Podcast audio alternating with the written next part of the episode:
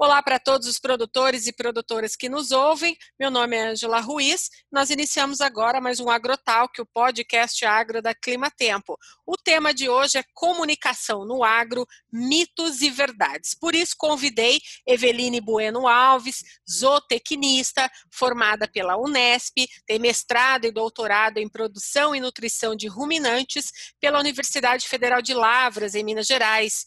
Ela também tem um canal no YouTube chamado Priori Agro, onde esclarece vários aspectos relacionados ao agronegócio e também sobre alimentos, combate a fake news e é uma grande influenciadora do agronegócio. Eveline, é um prazer receber você aqui no Agrotalk. Obrigada, Angela, pelo convite. O prazer é todo meu de poder estar aqui compartilhando um pouco aí do meu trabalho com vocês. É, o Priori Agro vem trazendo bastante informação e espero que agregue também aqui no Agrotalk do Clima Tempo. Bacana. Eveline, olha, faz bastante tempo que eu estou esperando para gravar esse podcast com você, porque eu quero falar sobre comunicação no agronegócio. Hoje a comunicação ela é tão importante não só para o agronegócio, mas para várias cadeias, para vários mercados hoje no mundo, né? A, a, comunicação entre as pessoas hoje se faz muito necessário. A gente observa que várias empresas hoje têm muitos problemas com relação à comunicação e o agronegócio não é diferente. Então vamos falar um pouquinho dessa comunicação no agro. Como que a gente pode hoje melhorar a comunicação entre as cidade e o campo. É isso mesmo, Angela. A comunicação é importante em todos os setores, né? em todos os aspectos. E a gente vê que o agronegócio, ele se comunica relativamente bem dentro do agronegócio. Né? Hoje a gente tem muitos canais técnicos, muitos canais que levam a informação para o produtor, levam notícia, né? sempre nesse sentido. Só que a gente tem um problema em conversar com a cidade. Né? A gente tem uma lacuna ali e já tem algum tempo que a gente identificou isso e nós estamos demorando para nos movimentar quanto a isso. Né? E acho que a gente tem que mostrar como a gente produz alimentos, porque tem muitos mitos, né? Hoje a gente tem vê muitas falácias, coisas que não têm embasamento por parte de pessoas que desconhecem completamente o processo de produção de alimentos e que tornam a, a produção de alimentos como vilã do negócio, sendo que nós estamos numa atividade de trabalho árduo, né? Hoje, ser produtor rural, trabalhar no agronegócio não é para iniciantes, né? A gente tem muita gente trabalhando arduamente para produzir comida, que é um alimento, né? Nobre, a gente precisa daquilo e somos desvalorizados por parte de alguns setores, de algumas pessoas, enfim. Então, nós temos que melhorar nossa comunicação para explicar que nós realmente não somos os vilões que as pessoas pensam, né? Então, vamos falar também dos principais mitos sobre os alimentos produzidos no campo. Temos vários mitos que envolvem a produção de alimentos. Temos mitos relacionados à utilização de agrotóxicos. Todo mundo pensa que todos os alimentos produzidos no Brasil são contaminados com altos níveis de agrotóxicos. Isso não é uma verdade. Temos mitos relacionados aos transgênicos. Temos vários mitos relacionados à produção de leite. Né? O leite como alimento em si também engloba vários mitos. Temos também vários mitos relacionados à produção de carne e ao consumo de carne, né, que são alimentos de alto valor nutricional produzidos em grande escala aqui no Brasil. E também temos vários mitos relacionados ao desmatamento e agronegócio, né, é uma coisa que é, recentemente está bastante na mídia, que nós temos que esclarecer também sobre isso. E o leite, ele faz mal mesmo para a saúde? Você comentou sobre ele, então eu queria já entrar nesse assunto. Nossa, Ângela, é, a gente vê frequentemente né, na mídia falando que o leite é um grande vilão, que o leite não é digerido pelo organismo humano, que leite é só para bezerro, né? A gente escuta várias vezes as pessoas comentando sobre isso.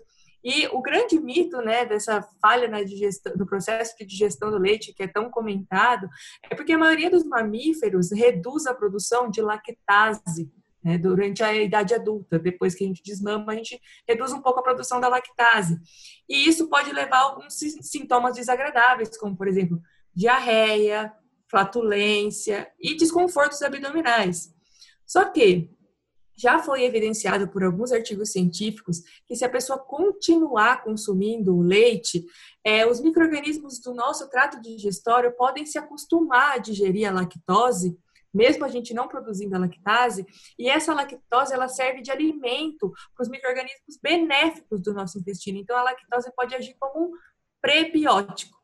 Então, isso é muito interessante, é, uma, é um aspecto que muita gente não sabe, e o leite é considerado um grande vilão pela ausência da lactase, mas ele pode ser digerido de outras formas no nosso organismo e ainda proporcionar benefícios à saúde, como aumento da imunidade, melhora da cognição tem vários artigos científicos que já provam isso. Então, a gente tem que tentar levar essa informação para o consumidor da melhor forma possível, né, para a gente tentar desmistificar tudo isso que vem aí é, degradando a imagem desse alimento tão rico. Então vamos deixar bem claro que é, essa história de leite fazer mal para a saúde é um mito, certo? Mito. É mito, sem dúvida. Olha, nessa linha ainda de falar de desmistificar né, essas informações, os fake news, eu acho o seguinte: a ciência é super importante para comprovar, para desmistificar as informações que chegam para a cidade, para as pessoas que estão na cidade, né? E eu acho importante a gente falar aqui sobre os transgênicos e também a saúde humana. O que, que a gente precisa saber sobre isso? O que, que é verdade, Eveline? É muito bacana esse tema, Angela, porque tem muita coisa envolvida nisso, né? Os transgênicos são relativamente novos, né?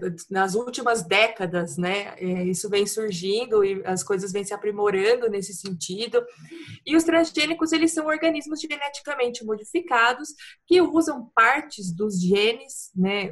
É, uma planta transgênica, por exemplo, ela usa fragmentos de genes de outras plantas ou até de outros organismos, como bactérias, por exemplo para ser produzido. E essa transgenia, essa modificação genética, proporciona vários, é, vários benefícios, vamos dizer, para o alimento, várias modificações que favorecem a sua produção, como, por exemplo, a resistência a alguns herbicidas, a resistência maior a um déficit hídrico, por exemplo, ou então a gente pode até melhorar o aspecto de um alimento, porque afinal, quando a gente vai no supermercado, a gente é exigente, né? Quando vai escolher uma fruta, uma verdura um legume, e esses transgênicos também podem é, proporcionar esse tipo de, de aspecto. Então, são várias coisas né, que englobam os, os transgênicos, os organismos, os organismos geneticamente modificados. É, todo mundo vem a pensar, né, por ser uma novidade, por ser uma transgenia, uma modificação genética, que isso venha trazer algum malefício para a saúde da, das pessoas. Mas isso é um mito, né? Já existem vários artigos científicos que comprovam que os transgênicos não fazem mal à saúde, eles são digeridos normalmente pelo nosso organismo, eles não são tóxicos, eles não causam alergias, eles não prejudicam os micro-organismos benéficos do nosso intestino, tem algumas polêmicas relacionadas a isso, e eles não fazem mal para o nosso fígado e eles também não são cancerígenos. A ciência já provou isso, avaliando vários tipos de alimentos. Uma outra polêmica também relacionada aos transgênicos é sobre o meio ambiente. Como eu falei para você anteriormente, o uso de transgênicos, né, desenvolvimento dos transgênicos, proporcionou o desenvolvimento de plantas resistentes a insetos, por exemplo, e também a herbicidas. E, de acordo com alguns estudos, isso proporcionou uma redução de 8,2% no uso de pesticidas, que correspondem a 614 milhões de quilos. Além disso, o EIQ, que é um indicador que mede o quociente de impacto ambiental de agrotóxicos, falou que o uso de organismos geneticamente modificados reduziu o impacto ambiental associado ao uso de inseticida e herbicida 18,4%. O uso de organismos geneticamente modificados também facilitou importantes reduções na emissão de gases de efeito estufa. E isso foi equivalente a remover 16,7 milhões de carros das estradas. Então, não tem nenhum prejuízo para o meio ambiente também, como as pessoas também acreditam que tem. É mito.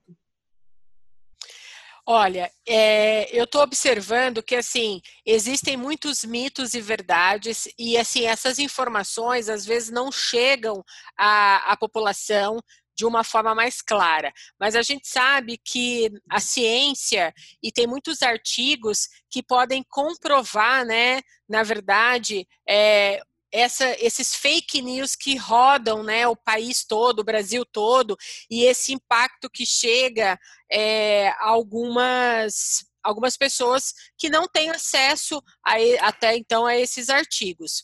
É, você, zootecnista formada pela Unesp, é, você, a gente vê falar muito sobre o efeito da emissão dos gases do efeito estufa. Né? A gente sabe que a tecnologia melhorou o plantio direto, ajudou também a melhorar essa emissão de gases. E eu queria falar um pouco agora, entrar nesse assunto dessas emissões de gases de efeito estufa por ruminantes. Você podia explicar um pouco para a gente também esses mitos e verdades com relação a isso? Claro, Angela. É como você disse, né? A ciência, ela está presente, ela já desmistificou tudo isso. Né? A gente só tem que contar essa história e fazê-la chegar a quem precisa ouvir. Né? Essa, é, essa é a pegada do Priori Agro, né? É traduzir uma informação científica de uma forma fácil de o consumidor entender. É, quanto à emissão de gases de efeito estufa por ruminantes, ela existe, né? O principal gás de efeito estufa emitido pelos bovinos é o metano, que é resultado da fermentação entérica desses animais. Ao contrário do que muitas pessoas pensam, o metano ele é eructado, então ele seria um arroto e não um pum.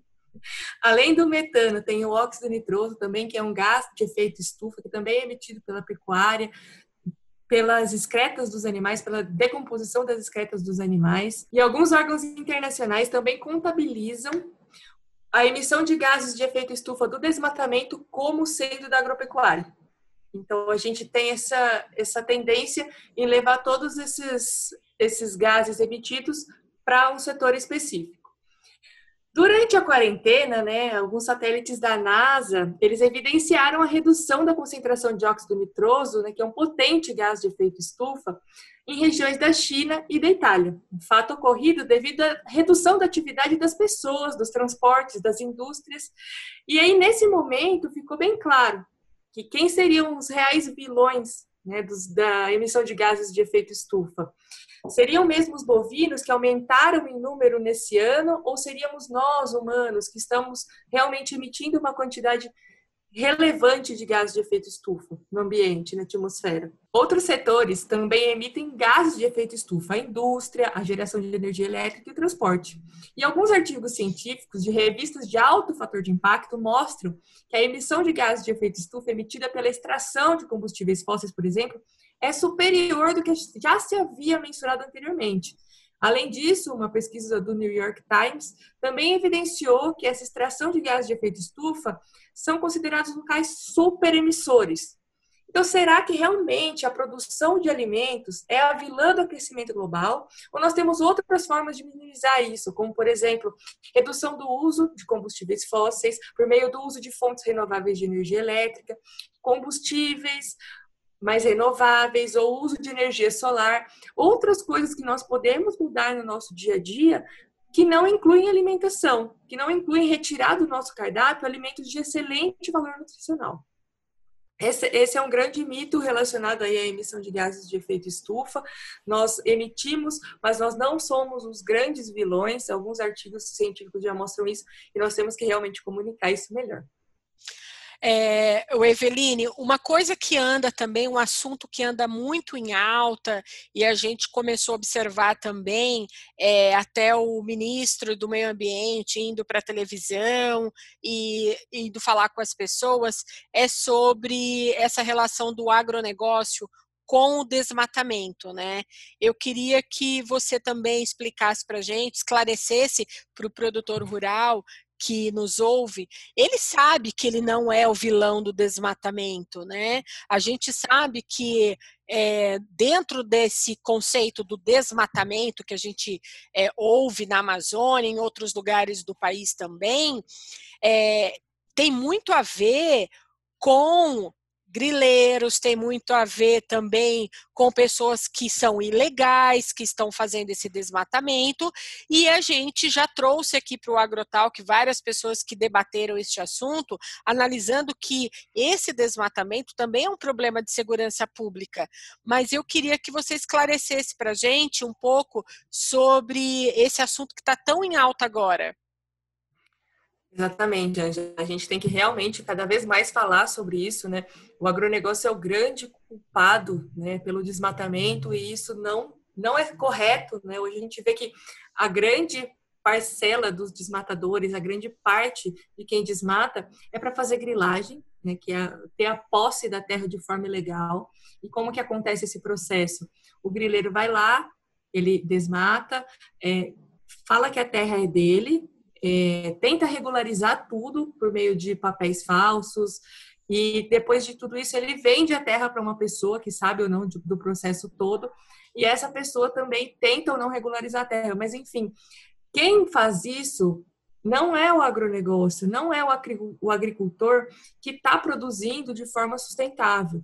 O grileiro, depois que ele faz todo esse processo, ele parte para uma outra área, para tentar regularizar uma outra área como sendo terra dele e vender a preços inferiores ao do mercado para pessoas que talvez não conheçam né, sobre a legislação de terras no país.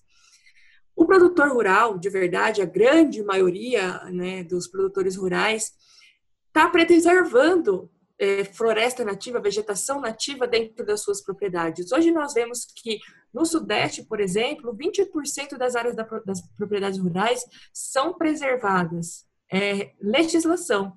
E o produtor, até esse mês atrás, não recebia nada por isso. Hoje tem alguns projetos que estão em andamento pelo governo que vão bonificar o produtor uma certa quantidade por preservar essa parcela de terra de vegetação nativa dentro das propriedades. Na região norte, essa quantidade é de 80% na Amazônia. Então, 80% de uma propriedade rural, ela não pode ser utilizada, ela tem que ser mantida como vegetação nativa para o produtor estar adequado às normas. Então, é como se você tivesse, eu falo sempre que assim, é como se você tivesse uma casa de seis quartos e pudesse usar cinco, eh, não pudesse entrar em cinco deles, né? Então, olha o tamanho do, da responsabilidade dos produtores rurais. Hoje, 60, mais de 60% da vegetação nativa no Brasil está preservada, e desses 60%, 20,5% estão dentro dos imóveis rurais. Então, hoje a gente não tem o que falar do produtor rural, mas a gente tem que esclarecer isso, que quem desmata é bandido, o produtor rural é sério e preserva dentro da fazenda. Sim, e também porque se a gente for é, olhar um pouco mais e trazer a ciência também para perto da gente, a gente observa que as leis e a ciência elas acompanham o crescimento do agronegócio pelo país, porque a gente tem muito conhecimento que está dentro das universidades e esse conhecimento ele vem, ele chega no mercado, ele chega até o produtor rural através de produto, através de sementes melhoradas, através de serviços, e a gente sabe também que toda a produção aqui de alimentos, de milho, soja, algodão, outras culturas que são produzidas ricamente aqui dentro do país, são levadas para fora do país, né? Pessoas fora Sim. do Brasil consomem boa parte do que a gente produz aqui. E hoje em dia, para você é, vender para fora, você tem que ter qualidade e excelência no que você produz. E agora a gente vai entrar no âmbito também de muitos dos produtos produzidos aqui no país serem certificados, né? O pessoal de fora que vai comprar os produtos brasileiros, eles já requerem uma certa certificação daquele produto, de uma qualidade, de uma excelência. Então, assim, daí a gente já percebe o quanto de qualidade de alimento que a gente produz dentro do país porque senão lá fora ninguém estaria consumindo o que a gente produz aqui, concorda? Sim, sem dúvida. E além das certificações, Angela, tem alguns projetos, né, que é, às vezes esse selo não chega para o consumidor, mas o comprador de lá, ele só compra se ele souber que aquilo não foi, aquela carne, por exemplo, não foi produzida em uma área desmatada. Tem várias organizações aqui no Brasil que fazem isso. Tem também alguns institutos que também buscam sempre promover a sustentabilidade de uma forma que a gente tenha mais crédito com os nossos compradores, mais com os nossos compradores mais credibilidade. Também tem o produzir, conservar, incluir, que é uma estratégia do pessoal do governo do Mato Grosso, que também é bastante interessante, que visa reduzir o desmatamento, dar assistência técnica ao produtor, e além dos frigoríficos e outras empresas terem um comprometimento com esse assunto também, né, de não comprar é, bois ou matéria-prima desses locais onde ocorre o desmatamento. Evelina, a gente também não pode deixar de comentar que tem muitas instituições pelo país que fazem trabalhos sérios e auxiliam os produtores rurais justamente na produção desse alimento e também na reprodução e na produção da carne né, no, pelo país. Por exemplo, é, vou comentar aqui sobre a BCZ, que faz um trabalho muito interessante, né? orienta também os pecuaristas brasileiros, muitos deles se orientam aí na compra de gado, numa genética, com a BCZ. Nós temos também a Sociedade Rural Brasileira, que apoia todos os pecuaristas e agricultores, sempre está fazendo um trabalho em conjunto com esses produtores e pecuaristas para que eles tenham cada vez mais conhecimento e eles possam melhorar a produtividade no campo. Então, assim, o que a gente, como você disse, o nosso papel aqui é levar conhecimento para esse produtor rural, é, para as pessoas que não estão no campo, estão na cidade, mas simpatizam com o agronegócio, que têm a consciência que o agronegócio é, está sendo há muito tempo o motor de crescimento desse país. A gente Exato. não está aqui desmerecendo outros mercados, mas a gente sabe a importância do agronegócio.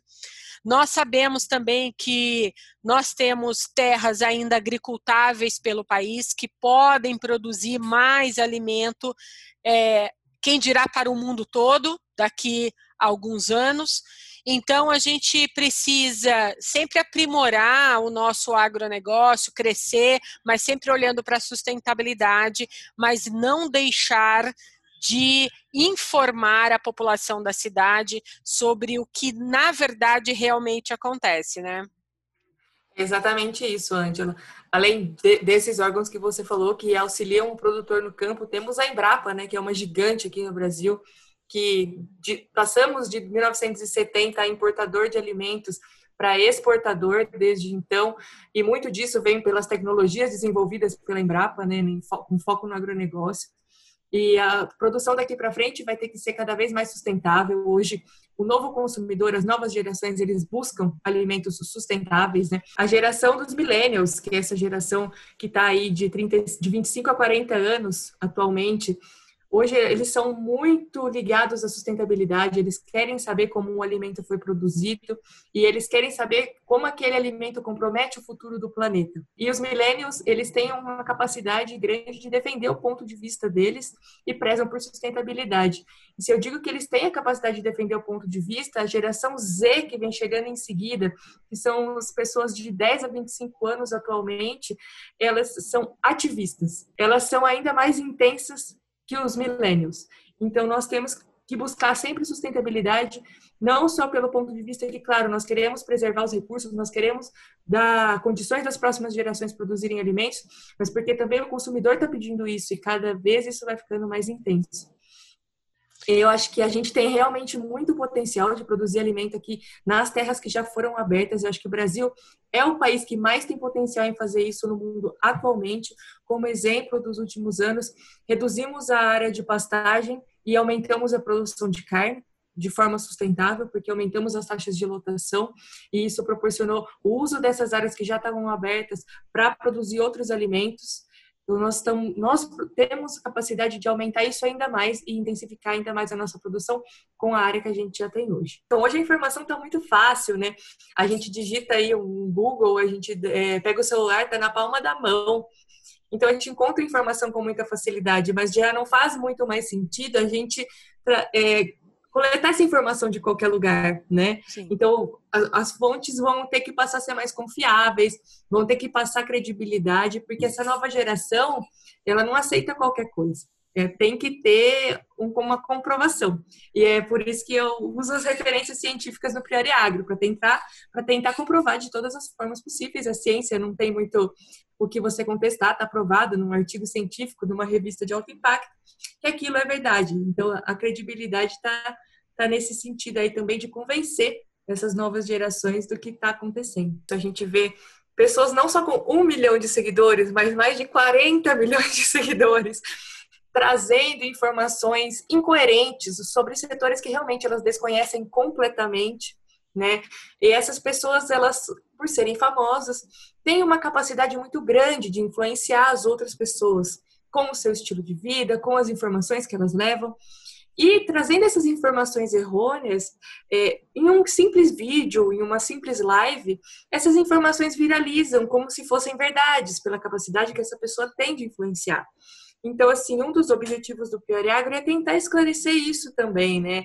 Pegar algumas, algumas menções que alguns famosos fazem e tentar trazer isso de uma forma didática para as pessoas entenderem que aquilo não é bem assim muitas vezes, né? Então a gente vê isso com frequência, cada dia é um famoso falando várias coisas diferentes. E então a, a gente tem que esclarecer isso, a gente não, não é desse jeito que eles falam. E eu já li alguns artigos científicos sobre comunicação, falando sobre a, o poder da influência né, desses famosos, e é por isso que eles, é, as pessoas se identificam não só com as músicas, ou não só com o que eles falam, mas com o dia a dia deles, todo mundo gosta de ver, todo mundo gosta de participar, e é isso que torna eles cada vez mais influentes, e o dia a dia deles é completamente fora do agro, né? A gente precisa trazer eles para o agro, trazer eles para dentro, para eles mostrarem o nosso dia a dia para esse número de pessoas também, né? Então, talvez essa seja uma estratégia bacana. Mas, enfim, temos isso, convivemos com isso e temos que tentar mudar isso de, da melhor forma possível, da forma de esclarecer e levar a informação, né? Brigar, né? A gente não consegue influenciar ninguém brigando, né? Então, a gente Sim. tem, sempre tentar levar a informação de uma forma que é, as pessoas estejam aptas a receber e não a, a, a contrapor o que a gente está dizendo. A gente precisa levar conhecimento para a população, a gente precisa aproximar a cidade do campo cada vez mais para que as pessoas é, saibam como os alimentos são produzidos, porque eu admiro muito o agricultor brasileiro que acorda muito cedo para uhum.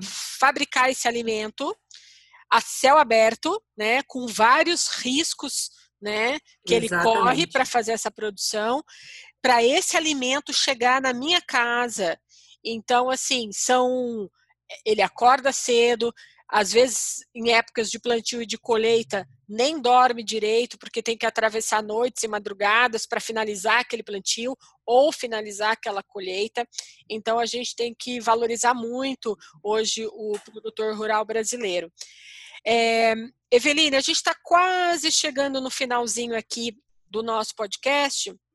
E eu queria é, que você deixasse uma mensagem para os nossos produtores rurais que estão nos ouvindo. Eu sei que essa pandemia ela trouxe para nós é, várias é, várias mudanças, né?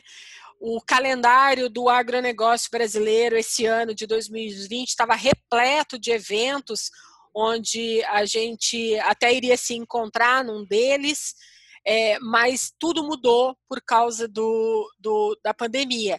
E agora os eventos eles estão vindo aí numa tomada toda digital. A gente vem observando que ele não deixa de acontecer, mas está virando para o lado digital.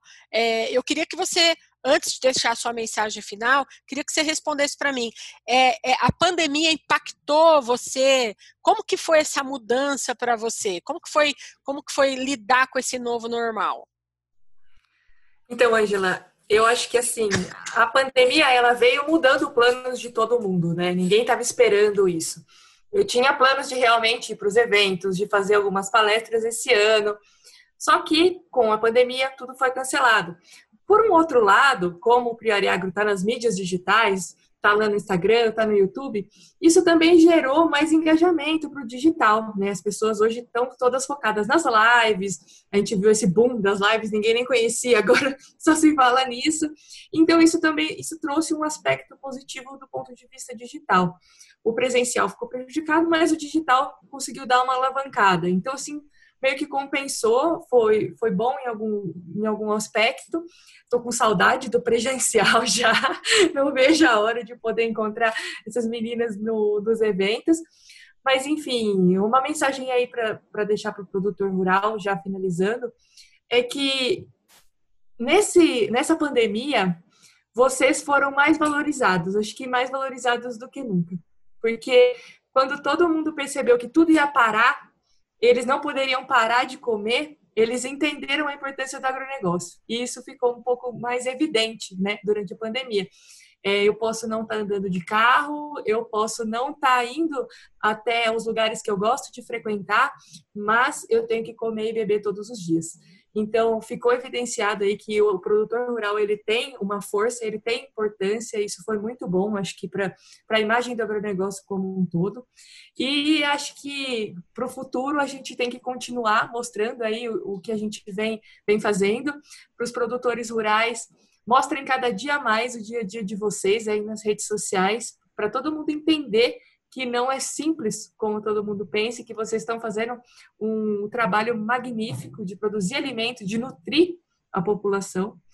E para quem vê os vídeos dos influenciadores famosos, eu queria também deixar uma mensagem para não compartilhar esses vídeos dos famosos com outras pessoas em grupos de WhatsApp, porque quanto mais a gente compartilha, mais a gente dissemina informação incorreta e sem embasamento. Então fica aí o meu recado final para todo mundo. Curtam o Priori Agro aí nas redes sociais, sigam, acompanhem o YouTube, Instagram e contem comigo para o que precisarem. Estou sempre disponível lá, é só mandar uma mensagem. Eveline, muito obrigada. Foi muito bacana te receber aqui no AgroTalk, o podcast, Prazer foi agro, meu. o podcast Agro da Climatempo. A gente fala que aqui no AgroTalk é uma porta de conhecimento para a gente trazer informações de verdade para o produtor rural. Então, você já faz parte aqui do AgroTalk. Eu espero te rever aqui no AgroTalk mais vezes com outras notícias e informações sobre o agronegócio. Estou à disposição, Angela. Conte comigo. Obrigada. Até a próxima, Eveline. Até a próxima, Angela.